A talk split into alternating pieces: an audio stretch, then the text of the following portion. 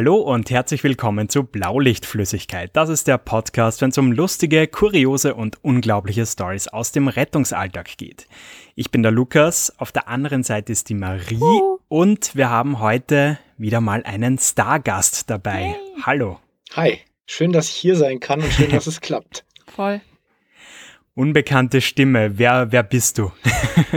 ja, ich heiße Christian, Christian Stroder. Die einen oder anderen werden das, den Namen vielleicht schon mal irgendwo gelesen oder sowas haben, so im Zusammenhang mit Rettungsdienstbüchern, die ich geschrieben habe und dementsprechend, ja, sind so um die 105 Kurzgeschichten oder so aus jedem Bereich. Und da wird sich sicher mhm. der ein oder andere auch mal wiederfinden. Klingt nice. Ja, sehr, sehr cool. Äh, du bist ja auch in den Amazon-Ranglisten und so weiter äh, sehr weit oben. Und ja, wenn ihr euch jetzt vielleicht fragt, ähm, wie wir überhaupt zum Christian gekommen sind. Ähm, also vor ein paar Wochen haben wir mal so eine Community-Folge gemacht. Und da war ja unter anderem ähm, eine Einsendung dabei, die sehr lyrisch, äh, sehr gut geschrieben war. Und ja, die Einsendung, die kam vom Christian. Ich muss auch sagen, ich habe sie wunderbar vorgetragen, gell? Einwandfrei. genau. Und ich glaube, wir haben dann ja im Scherz sogar gesagt, äh, dass dieser Mensch doch mal Bücher schreiben sollte. Das haben wir. Und ja, Überraschung, Überraschung, genau das macht er. ja, ähm, wie ist es dazu gekommen? Der ursprüngliche Gedanke, der ist schon ziemlich alt. Ähm, und ja, also wenn man jetzt so in den die ganzen Besatzungen, die beim Schichtwechsel so in der Wache zusammenstehen und zusammensitzen um den Tisch, Küchentisch, Wachentisch, was auch immer. Da fangen ja dann mhm. die Leute immer an zu erzählen, ja, was haben wir heute wieder erlebt, wie ist das zugegangen und wer war da wieder blöd und dies und jenes. Beste. Und da gab es da gab's einfach manche Leute, die, die konnten so irrsinnig gut erzählen. Und ich habe mir dann immer gedacht, boah, ey, wenn man das so jetzt so aufschreiben würde, das wäre bestimmt ein Hit. Ja, und irgendwann war es dann soweit. Ich hatte mittlerweile genügend Geschichten selbst gesammelt und habe mir gedacht, okay, jetzt schreibe ich das so auf. Und so ist es dann zum ersten Buch gekommen. Das mhm. allerdings erstmal nicht über einen, über einen klassischen Verlag, sondern über einen Demand-Verlag gelaufen ist. Das heißt, ich produziere selber, mache Satz, Layout und Grafiken und so weiter. Und mein Vorteil war, dass in diesem, äh, in diesem Verlag gab es eine Verlagsbestsellerliste, so eine, so eine interne Liste. Okay. Und ich glaube, mhm. dass die klassischen Verlage eben diese, diese Verlagsbestsellerlisten sich angucken und sich einfach die Leute dann abgreifen, in Anführungszeichen, die halt da äh, längere Zeit irgendwie unter den ersten zehn sind. Ja, und das war einfach mein Glück. Und dann kam mhm. der Riva Verlag und hat gesagt, hey, lass uns doch mal ein richtiges Buch machen. nice. Ja, voll geil. Ähm, bevor wir jetzt äh, weitersprechen, mhm. ähm, ganz kurzer Schwenk. Ähm, denn wir haben leider noch keinen Vertrag. und worauf wir deshalb angewiesen sind, ist unter anderem unser BLF Rich Kit. Die heutige Episode wird euch präsentiert von unserem BLF Rich Kid Thomas. Ja, und wenn auch ihr unseren Podcast gerne hört und unterstützen möchtet, vielleicht sogar mal ein Buch von Marie oder so lesen wollt, dann schaut auf unserem Steady-Account vorbei. Dort könnt ihr uns ab 5 Euro im Monat supporten. Und den Link, den findet ihr auf Instagram. Und vielen Dank neben dem Thomas auch an die BLF-Gangmitglieder Christoph, Valentin, Justin, Armin, Verena, Philipp, Dominik, Martin, Raul und neuerdings Lukas. Jo, äh, Werbeblock Ende und jetzt wieder zurück zu dir.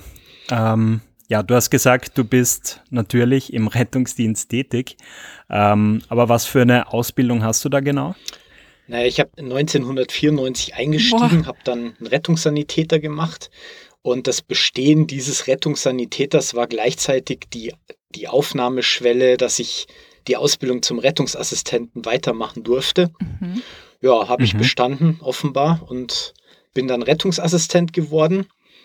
Und nachdem es ja seit 2014 in Deutschland auch den Notfallsanitäter gibt und ja, der Gesetzgeber einem eigentlich keine so rechte Wahl ließ, weil man ab dem 01.01.24 nur noch als Notfallsanitäter auf dem Beifahrersitz sitzen darf, habe ich das natürlich gemacht. Ah, wirklich? Mhm. Okay. Aber da muss ich jetzt schon mal kurz einhaken. Weißt du, wie die Unterschiede sind? Weil ich meine, mein Notfallsanitäter, den ich dann irgendwann mal haben werde, der ist ja niemals das wert, was du jetzt als Notfallsanitäter bist. Also wie sind da die Unterschiede? Ich kenne mich mit eurer Rechtslage leider nicht so gut aus. Ich wollte immer mal in Österreich auch mal irgendwie fahren oder so. Ich habe mir gedacht, jetzt mal so ein bisschen über den Tellerrand gucken. Aber ich habe mich dann doch nicht getraut, das irgendwie so in die Wege zu leiten, weil halt juristisch einfach wahnsinnig ja, viel Absolut, ja, äh, unklar ist. Mhm. Und ich einfach auch nicht weiß, was darf ich jetzt da Mhm. drüben, was darf ich nicht drüben.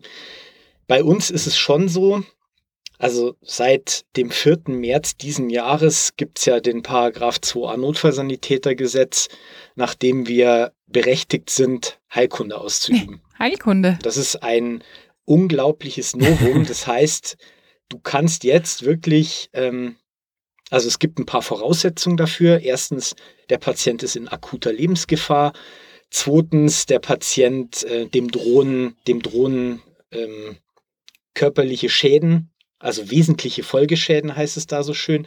Und die Mhm, dritte mhm. Voraussetzung ist, du schaffst den Patient danach zu einem Arzt.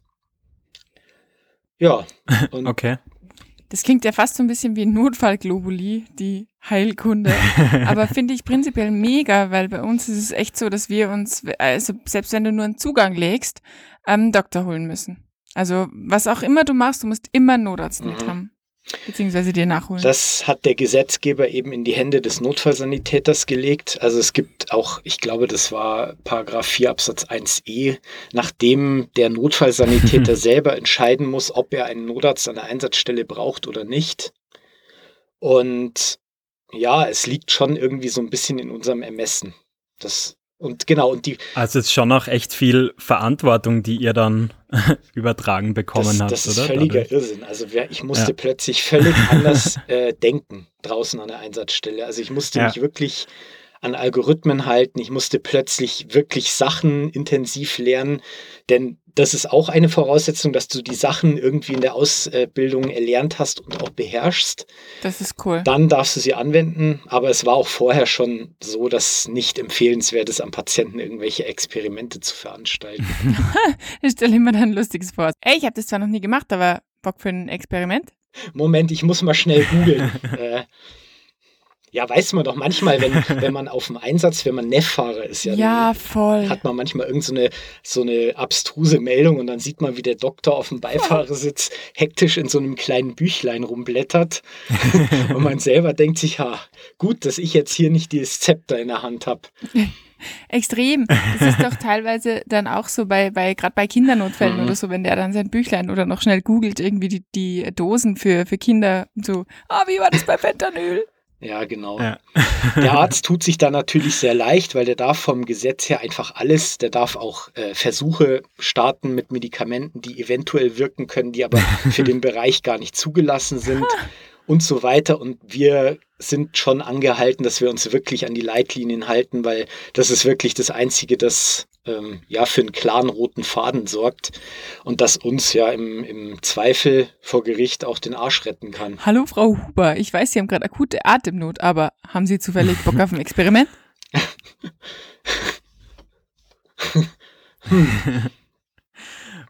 Okay, ähm, ich, ich muss jetzt so ein bisschen wieder das. Thema zurück einfangen. Ähm, hätte aber eine ganz gute Übergangsfrage. Ähm, ich glaube, äh, man merkt jetzt sofort, dass du auch fachlich sehr, sehr tief drinnen bist. Ähm, jetzt sind deine Bücher aber eher so anekdotische Erzählungen. Ähm, hast du auch einmal überlegt, Fachbücher zu schreiben? Tatsächlich habe ich das.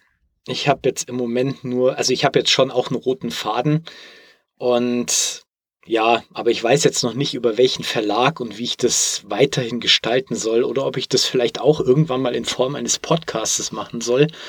Ähm, ich würde nämlich gerne, ich Okay. würde nämlich gerne die Fehlerkultur im Rettungsdienst ein bisschen aufgreifen und würde gerne ja zum Beispiel so Einsätze besprechen, bei denen Sachen einfach eklatant schiefgegangen sind weil das wirklich manchmal wirklich so Sekundenentscheidungen um halb vier in der Früh sind, die Einsätze richtig, richtig zusammenbrechen lassen können und den Patienten und dann schließlich Aha. einen selber auch in eine richtig blöde Situation bringen können.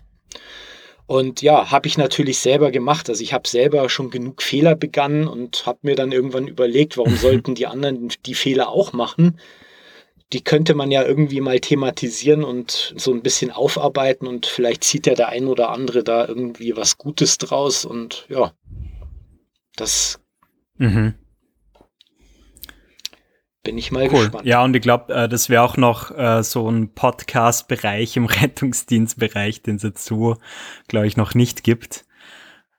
Weil in den letzten ein, zwei Jahren sind ja echt viele neue Rettungsdienst-Podcasts mhm. so rausgekommen. Aber ist heikel, oder? Ähm, ah, genau, Marie, guter Punkt, den du da gerade angerissen hast. Ja, ich denke mir halt, das muss halt, also jedem von uns macht Fehler, keine Frage. Und ich finde es mega, wenn man daraus lernt, gell? aber ist es nicht mega heikel? Mhm. So von dem her Haftungsfragen und so weiter. Wirklich zugeben, was ist da alles falsch gelaufen? Aber ja, ich meine, wir diskutieren drüber, deswegen ist es halt mit Sicherheit ein Riesenthema und es wird sicher voll, voll helfen. Ganz ehrlich, jeder hat schon mal sau viel falsch gemacht. Also ich, da fällt mir zum Beispiel ein wirklich, also eigentlich erst banal anfangender Einsatz ein. Ja, wir sind wir nachts um oder morgens um halb vier irgendwo hingekommen und der Patient klagte irgendwie so ein bisschen über Atemnot und war auf so einen Poller gelehnt, saß da so drauf, die Hände irgendwie auf die Oberschenkel gelehnt und man hat schon irgendwie gemerkt, okay, der hat auch sicher irgendwas in der Vorgeschichte, so eine COPD oder ein Asthma mhm. oder irgendwie sowas. Und naja, ich habe halt den Kollegen gesagt, dass er irgendwie, dass er den RTW, dass er den RTW irgendwie ja da schön postieren soll, dass wir da schön einsteigen können. Und habe mir gedacht, naja, die zwei, drei Schritte, das wird jetzt schon irgendwie gehen, weil der Patient, der ist ja auch irgendwie da hingekommen, wo er jetzt ist. Ja, voll. Verstehe ich den Jetzt weiß ja. man natürlich, also ich wusste auch vorher, dass man einen Patienten, der eine COPD hat und der jetzt im Bereich einer respiratorischen Erschöpfung ist, dass der sich nicht mehr bewegen darf. Aber dieser, dieser Moment um halb vier in der frühen, ich habe schon acht Einsätze vorher hinter mir. Ah, ich verstehe es so. Ähm, und habe mir dann gedacht, naja, die zwei Schritte wird es jetzt schon tun. Und dann ist der eingestiegen und ist der, dermaßen dekompensiert, dass wir den auch noch fast hätten intubieren müssen. Oh no. Äh, klar, da habe ich Monats nachfordern müssen und alles Mögliche aufgrund der vitalen Bedrohungslage und keine Ahnung. Und das, dann habe ich mir gedacht, dann saß ich so da und habe gedacht, das ist ja gerade noch mal gut gegangen. Aber was wäre, wenn nicht? Und ja, um sowas, um sowas einfach zu ja, vermeiden voll. und sich, damit sich einfach jeder selber auch in der entsprechenden Situation denkt, hey, ist es jetzt wirklich indiziert oder können wir das jetzt wirklich so machen oder ist es jetzt einfach nur Bequemlichkeit? Ja, könnte man sowas ja irgendwie thematisieren. Mhm. Ja, aber das kann ich so gut nachvollziehen und ich glaube, so viele Leute können das nachvollziehen, ganz ehrlich. Drei mhm. Uhr morgens, Wendeltreppe, dritter Stock, korpulenter Patient, ja, geht schon irgendwie. An den Füßen hat er ja nichts, ne? Hm. Jetzt haben wir ja in der Stadt noch den unglaublichen Vorteil, dass wir die HLFs von der Feuerwehr haben. Also wir können ja wirklich, wenn es ein schwerer Patient ist, wenn das unwegsam ist, alles, dass wir uns die dann zur Hilfe holen und die helfen uns dann beim Tragen und haben auch technische Möglichkeiten, wie zum Beispiel eine Drehleiter oder sonst was. Ja, auf dem Land ist es ein bisschen schwierig, aber in der Stadt ist es ohne weiteres möglich. Und deswegen einmal mehr die ja. Frage, warum wir das nicht so gemacht haben oder irgendwie anders. Aber naja. Verstehe ich voll. ja, im Nachhinein ist man dann immer gescheiter. grundsätzlich, grundsätzlich. Ja. Finde ich voll interessant, vor allem das, was ganz, ganz sicher so ist, ist, dass du, wenn dir einmal sowas passiert, und das ist so ein bisschen das Positive, sage ich jetzt mal dran, ähm, dass du auf keinen Fall diesen Fehler nochmal machst. Und das, das, das finde ich dann doch wieder gut, ja. Also das brennt sich dann so ein, dass das einfach nicht mehr passiert. Das ist ja schon bei der Einsatzmeldung so, dass einem dann sofort dieser Einsatz einfällt und man dann sofort bei der Sache ist. Ja, ja. ähm, du sag mal, wie, wie würdest du so deine Leserschaft äh, bezeichnen? Sind es wirklich ähm, einfach Menschen, die, die gar nichts mit dem Rettungsdienst zu tun haben und äh, einfach was drüber lernen wollen? Oder äh, glaubst du, ist es auch so ein Buch, was dann unter Sanis ganz gerne verschenkt wird? Wie, ist denn das? Ich glaube, dass der überwiegende Teil der Leserschaft irgendwas mit Medizin zu tun hat. Mhm. Und ja, der Großteil ist, denke ich, aus dem Rettungsdienst. Ähm, ein gewisser Teil es betrifft auch Pflegekräfte oder Krankenhauspersonal, die lesen das auch. Und ja, wenn ich so an mich selber denke, ich meine, mich interessieren ja Bücher aus diesen Sparten auch. Ich lese ja auch mal äh, über, über zum Beispiel einen Betrieb auf der Intensivstation, da gibt es auch ein Mhm. paar nette Bücher oder von letztens von einer Krankenschwester, die da so ein bisschen über ihren Job und über das, die Schwierigkeit in dem Job geschrieben hat. Das lese ich natürlich auch. Und es gibt einen gewissen Teil, das habe ich sicher auch den Medien und meiner und der PR-Abteilung meines Verlags zu verdanken, dass das eben auch normal, also die normalen Leute, die jetzt so gar nichts mit dem Rettungsdienst zu tun haben, auch lesen. Ja, klar. Aber ist es dann auch alles so geschrieben, dass man das gut äh, verstehen kann als normaler Bürger sozusagen? Ich habe mir, bevor ich das erste Buch angefangen habe zu schreiben, wollte ich unbedingt die Geschichten so haben, dass der Leser fühlen kann, was wir fühlen. Mhm. Also ich Mhm. wollte, dass sich mein Leser genau in den Rettungsdienst, egal um welche Uhrzeit, so reinversetzen kann und das förmlich miterlebt, wenn er diese Geschichten liest. Ah ja, okay. Und natürlich, natürlich ähm, muss ich dann auch dementsprechend die Sachen erklären. Also wenn ich jetzt irgendwas von irgendeinem Tracheostoma. Ahnung, Fachbegriff jetzt blöd nenne oder so und derjenige muss dann googeln, dann hat er da relativ schnell keine Lust mehr auf den Text und deswegen habe ich mir schon Mühe gegeben, das so zu erklären, dass das auch jeder Otto-Normalverbraucher lesen kann. Könntest du immer so, so einen Ja, genau, Ausklapp-Glossar kein Bock. auf jeder Seite dran kleben. Scherz. Ja, das hatte ich mir tatsächlich sogar in der Planungsphase Ja, überlegt, aber genau wie die Marie da gerade äh, so ein bisschen drüber gelacht hat, habe ich mir dann gedacht, da hat man wohl keinen Bock drauf, dann erst irgendwo nach hinten zu blättern und was heißt das jetzt? Ja, voll. Ähm, jetzt, jetzt hast du, glaube ich, schon vier Bücher geschrieben, stimmt das?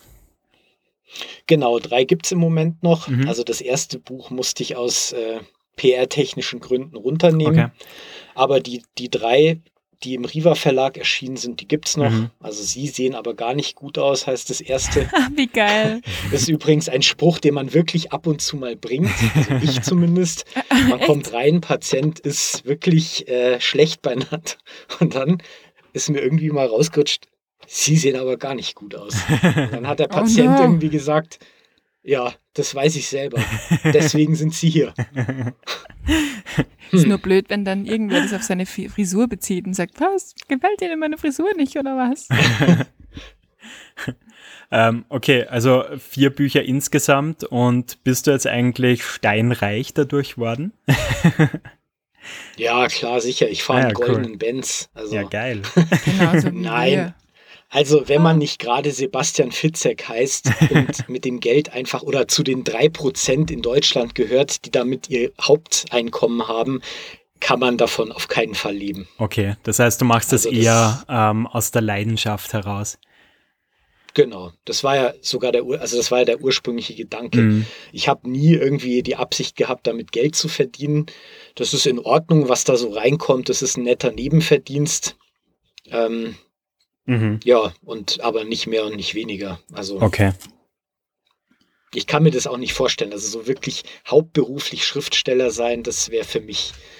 Also wer einmal im Rettungsdienst gearbeitet hat, wirklich am Abgrund der Gesellschaft mit dem Rücken zur Wand gestellt war und irgendwo in einem, in einem Graben unter einem äh, verunfallten Pkw kniete, wie auch immer, der kann nichts anderes mehr machen. Jetzt, jetzt drängt sich mir die Frage auf, in welchem Ausmaß machst du dein Notfallsani-Ding eigentlich? Also bist du hauptberuflich, bist du Teilzeit, bist du nur freiwillig unterwegs? Also wie, wie, wie machst du das? Klingt also, nach hauptberuflich, oder? Ich mache das, ich mach das hauptberuflich. Also seit, seit ich eingestiegen bin, mache ich das hauptberuflich.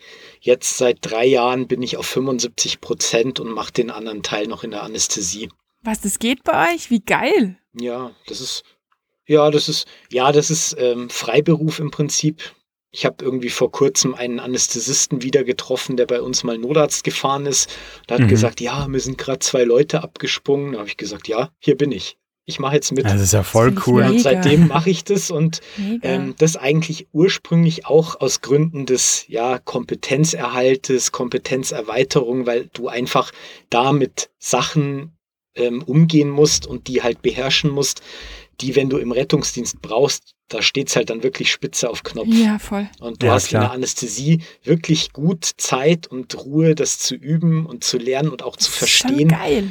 Ja, und dann kannst du das eben benutzen. Finde ich mega. Echt, ganz ehrlich, würde ich sofort machen. Mhm.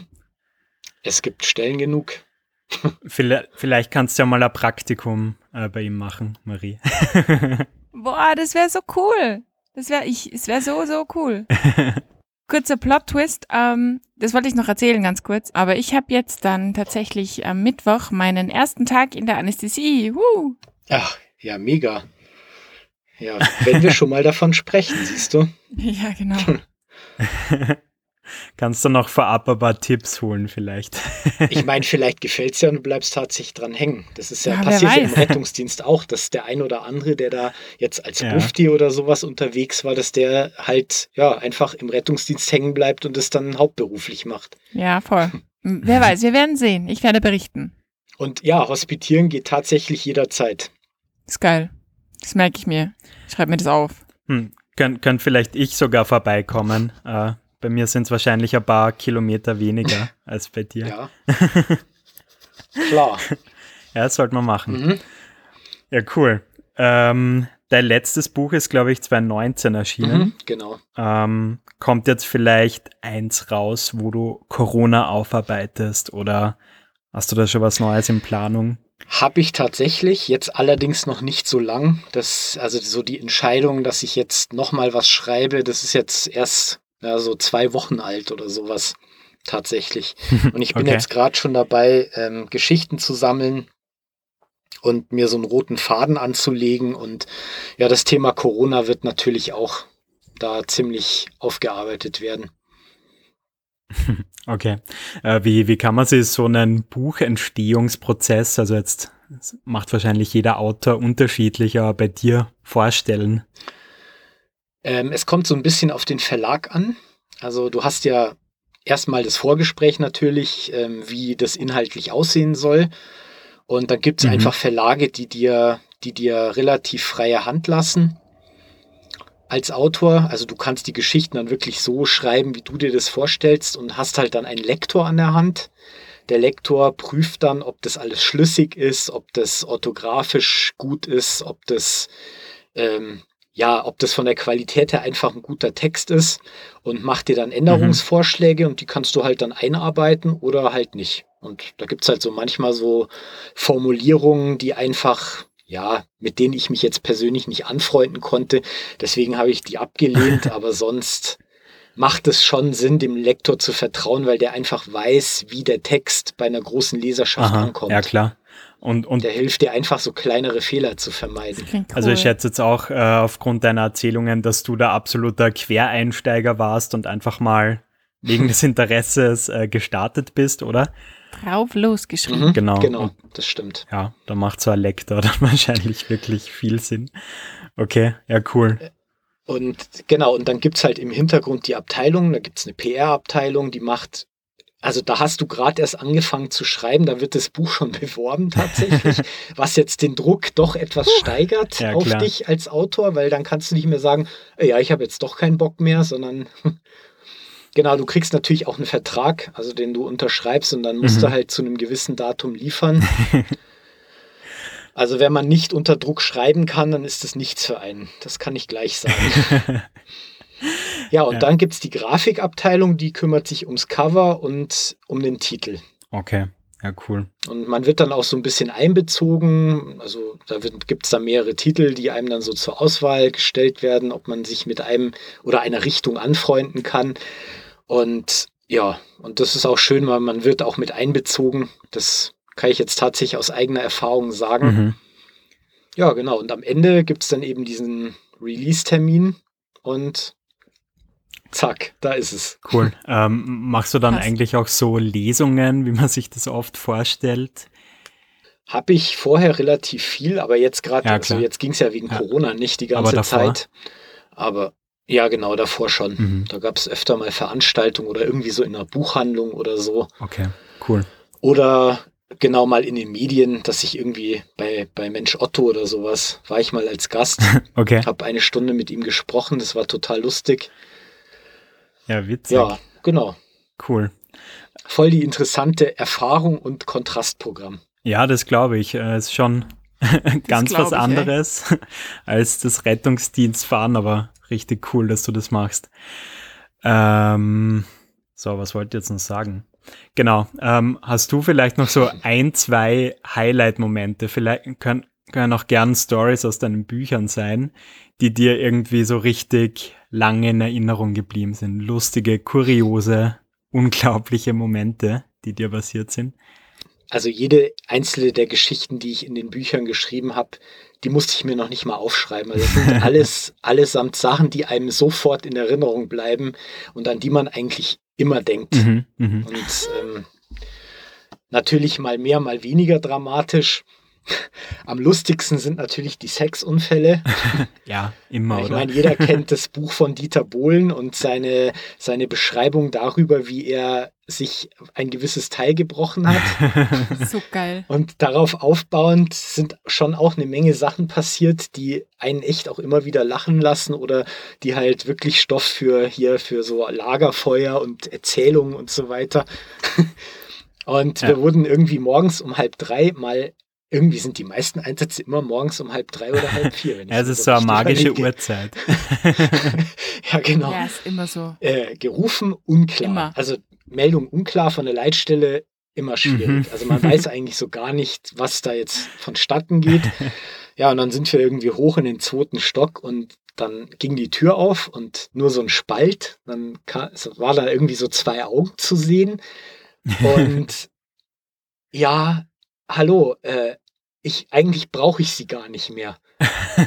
Und Okay. dann habe ich gesagt, ja, wieso? Was ist denn los? Ich meine, jetzt sind wir schon mal hier und jetzt äh, könnten wir uns das ja mal kurz angucken. Ja, nee, ich weiß nicht. Und dann war ich aber irgendwie schon mit dem halben Fuß in der Tür gestanden. und dann stand halt da so ein Kerl irgendwie Mitte 30 oder irgendwo Anfang 30 Mhm. in einem Bademantel, sah aus wie ein Fragezeichen, hat recht traurig reingeguckt, verzweifelt und hat gesagt, es geht nicht raus. Äh, ich habe meinen Kollegen angeguckt, mein Kollege hat mich und dann ihn angeguckt und dann habe ich gesagt, ja, was, was geht nicht raus? Ja, es geht nicht raus. Also, Sie müssen sich vorstellen, ich bin, bin nackt durch die Wohnung gelaufen und Oh nein. der Deo-Roller, Oh also der Deo-Roller stand aus der Couchritze raus und dann bin ich gestolpert und bin mit meinem Hinterteil genau auf diesen Deo-Roller und jetzt steckt er da drinnen und geht nicht mehr raus. Ehrlich jetzt. Naja, der hatte ein, natürlich ein kleines Problem. Also bei den Spielchen, die er da halt Kreativ. vorher gemacht hat, hat er übersehen, dass dieser Deo-Roller am Boden so eine Falz hatte. Und wenn diese Falz halt dort verschwindet, wo die Sonne niemals scheint, dann äh, verhindert der Muskel, dass man den Deo-Roller wieder frei, also Oh rausbekommt, ja. sage ich jetzt einfach. der hat sich auch dementsprechend bewegt, also der Mhm. ist so ein bisschen gelaufen wie John Wayne und war irgendwie über die Situation gar nicht so amüsiert. Ich bin halt um halb drei in der Früh auch ähm, immer sehr direkt und habe Ja, dann gesagt, wie nackt durch die Wohnung laufen eigentlich verarschen? verarschen, was dann auch wieder irgendwie dazu gepasst hat. Naja gut, er musste dann nichts weiter erzählen. Wir haben ihn dann eben in den RTW gebracht und haben ihn in die Nothilfe gefahren. Okay. Auch kleiner, kleiner Plot-Twist sozusagen. In der Nothilfe hatten nur Damendienst, also Krankenschwester, nur Oh Ärztinnen, Gott. kein Chirurg, nicht, nichts weit und breit. Und dann der Kerl dazwischen mit dem Ding im Hintern drin. Und ja, dann hat man ihn in den Eingriffsraum und irgendwann kam dann die Chirurgin raus, hatte da etwas in einem durchsichtigen Plastikbeutel und hat gesagt, haha, schaut mal, was ich dem gerade aus dem Arsch gezogen habe. Alles klar, Gelächter. ich habe den. Typen nie wieder gesehen. Ja, ich, ich denke mal, der, der hat seine Lektion sozusagen gelernt. Mhm. Voll. Ja, das ist natürlich blöd. Ich meine, das, äh, das wünsche ich ja wirklich niemandem sowas. Ähm, aber ja, ab und zu darf es auch mal so ein Einsatz sein. Ja, ist schon witzig manchmal. Gebe ich dir recht. Hm. Aber ist auch geil, so die Übergabe, so finde ich, finde ich, glaube ich, auch ganz witzig. Also, boah, weiß nicht, ob ich das machen wollen würde. Oder man nimmt einfach den Kollegen dafür. Und äh, da gibt es ja manchmal Praktikanten, die sich nicht vorstellen. Und die dann halt so. also erstens nennen wir Praktikanten, die sich nicht vorstellen, Paul.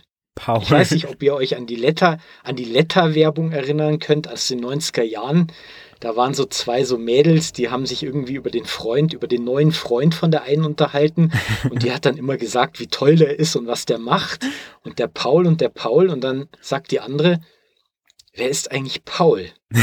genau, und seitdem kursiert es, dass man Leute, die sich nicht vorstellen, Paul nennt. Weil eben keiner weiß, wer das ist und was der so macht. Ja, und wir hatten Bei auch so die immer einen. Günther. Günther ist auch gut. Günther ist auch super. Ja, wir hatten halt auch so einen Paul, der halt angefangen hat, sein Praktikum zu machen. Es verging irgendwie eine ganz schöne Zeit und niemand wusste so richtig, wie der heißt. Weil der hat sich halt einfach nicht vorgestellt. Okay. Also man wusste es natürlich schon, aber man hat ihn halt nicht, man hat ihn halt Paul genannt. Und ja, und das hat er aber irgendwie nicht weiter kommentiert. Und dann kam es halt zu diesem Einsatz, wo der Patient über, über irgendeinen Karton oder irgendwie eine Umzugskiste gestürzt ist und sich die Hüfte geprellt hat. Mhm. Und das war so der erste Tag, wo wir gesagt haben, hey, jetzt mach doch du mal und mach doch du mal im Krankenhaus Übergabe. Und dann hat er irgendwie so gesagt, ja, was soll ich denn sagen? Was soll ich denn sagen? ja, dann haben wir ihn instruiert und haben gesagt, naja, du gehst jetzt halt zum Chirurgen hin, sagst, wie du den Patienten vorgefunden hast und sagst, dass der Patient einen Morbus Kobold hat. Okay. Morbus Kobold ist, weiß nicht, wer sich schon mal damit beschäftigt hat. Kobold ist ja eine Staubsaugermarke und Morbus Kobold ist damals in den 80er Jahren, glaube ich, bekannt geworden, weil ähm, Männer dieses Gerät Oh no, oh, äh, oh no, ab und oh zu no. verwendet haben, um äh, es zu vögeln. Ja, anders kann ich es halt nicht sagen. Ne? Wir piepen Richtig. das dann Und- einfach. äh, absolut zweckentfremdet. Und das Problem ist, dass vorne in diesem Kobold-Staubsauger ein so ein Häcksler drin war. Oh Gott. Nein. Und wenn man das halt dann Oh gemacht Gott. hat, dann ist man mit richtig üblen Verletzungen im Krankenhaus gelandet und kann wirklich von Glück Gott. reden, wenn man das Teil da unten noch benutzen konnte. Naja, Oh, und dann haben wir dem Paul halt gesagt, er soll das sagen, dem Chirurgen, und dann haben wir den Patienten in die Notaufnahme geschoben. Der Chirurg stand schon da, voller Erwartung, was denn jetzt wieder kommt. Ja, und dann sagt der Paul, ja, also ähm, Patient voll ansprechbar vorgefunden, vierfach orientiert, mit Verdacht auf Morbus Kobold. äh, dann hat der Chirurg irgendwie so ein bisschen die Lippen gespitzt, hat uns angeguckt, hat den Patienten angeguckt. Der war natürlich so ein bisschen beängstigt, weil er nicht wusste, was, was das jetzt heißen soll. Und dann sagt der Chirurg, also ich darf mal kurz übersetzen, der Sanitäter hat gerade gesagt, sie hätten ihren Staubsauger gevögelt und dann eine vernichtende Begegnung mit dem Häcksler im Endrohr dieses Staubsaugers gehabt. Ja, aber, aber ich bin doch nur über den Karton gestolpert. Naja, wir konnten das Ganze dann auflösen. Der Chirurg hat wunderbar mitgespielt. Und irgendwann kam halt der Herr und hat gesagt, wieso nennt ihr mich eigentlich Paul? Ich heiße Bernhard. Ja, und das war dann so eine Lektion, Anfänger im Rettungsdienst, stell dich einfach Mhm. vor, dann hast du wirklich ein leichteres Leben. Mhm. Ja, ich wollte gerade sagen, und die Moral von der Geschichte, Ach, immer zu allen. Hallo sagen, sich vorstellen und genau. Ja, genau. Dann muss man auch keine Mhm. Blaulichtflüssigkeit äh, suchen gehen. ja, genau.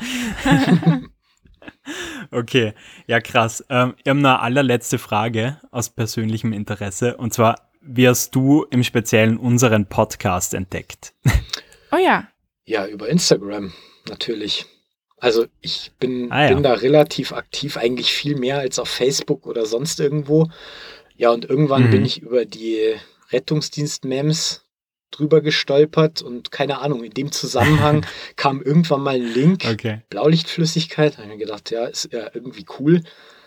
Ich meine, jeder wurde schon mal hier, ähm, wurde irgendwie schon mal ins, ins Metlager geschickt, um einen Schenkelblock zu suchen oder irgendwie sowas. Ja. Und ja, und dann habe ich irgendwie mal reingehört und habe mir gedacht, hey, cool, das ist irgendwie, irgendwie ist das cool, weil es nicht so richtig fachspezifisch ist, sondern halt man irgendwie so locker über das plaudert, was halt so im Rettungsdienst passiert. Ja, voll. Ach, Ja, seitdem voll. habt ihr Ja, mich cool. an der Backe. Sehr gut. Ja, jetzt hast du es letztendlich auch zu uns geschafft. Ähm, vielen, vielen Dank, dass du dir die Zeit heute dafür genommen hast. War echt interessant und Ja, auch sehr lustig. gerne. Hat Spaß gemacht. Voll gut. Und ja, ich glaube, ähm, ich kann auch für die Marie sprechen, wenn ich sage, äh, wäre cool, wenn du es irgendwann wieder mal zu uns schaffst. Vielleicht, wenn dann dein neues Buch heraus ist. Ja, bestimmt. Kriegen wir hin. Nice. super, cool. Marie, hast du noch abschließende Worte zu sagen? Ich bin wunschlos glücklich, muss ich sagen. Es war wirklich, wirklich lustig. Hat mich voll gefreut. Voll gute Abwechslung. Du kannst mir übrigens das Buch zum Geburtstag schenken, Lukas. Wink mit dem Zaumpfahl. Passt, merke ich mir. Okay, Sehr schön. cool. Ja, passt. Freut mich Dann äh, dir nochmal danke. Sehr gerne. Ähm, euch da draußen einen schönen Start in die Woche und wir hören uns dann nächste Woche ähm, in trauter Zweisamkeit dann wieder. Ciao. Ciao. Bis nächste Woche. Ciao.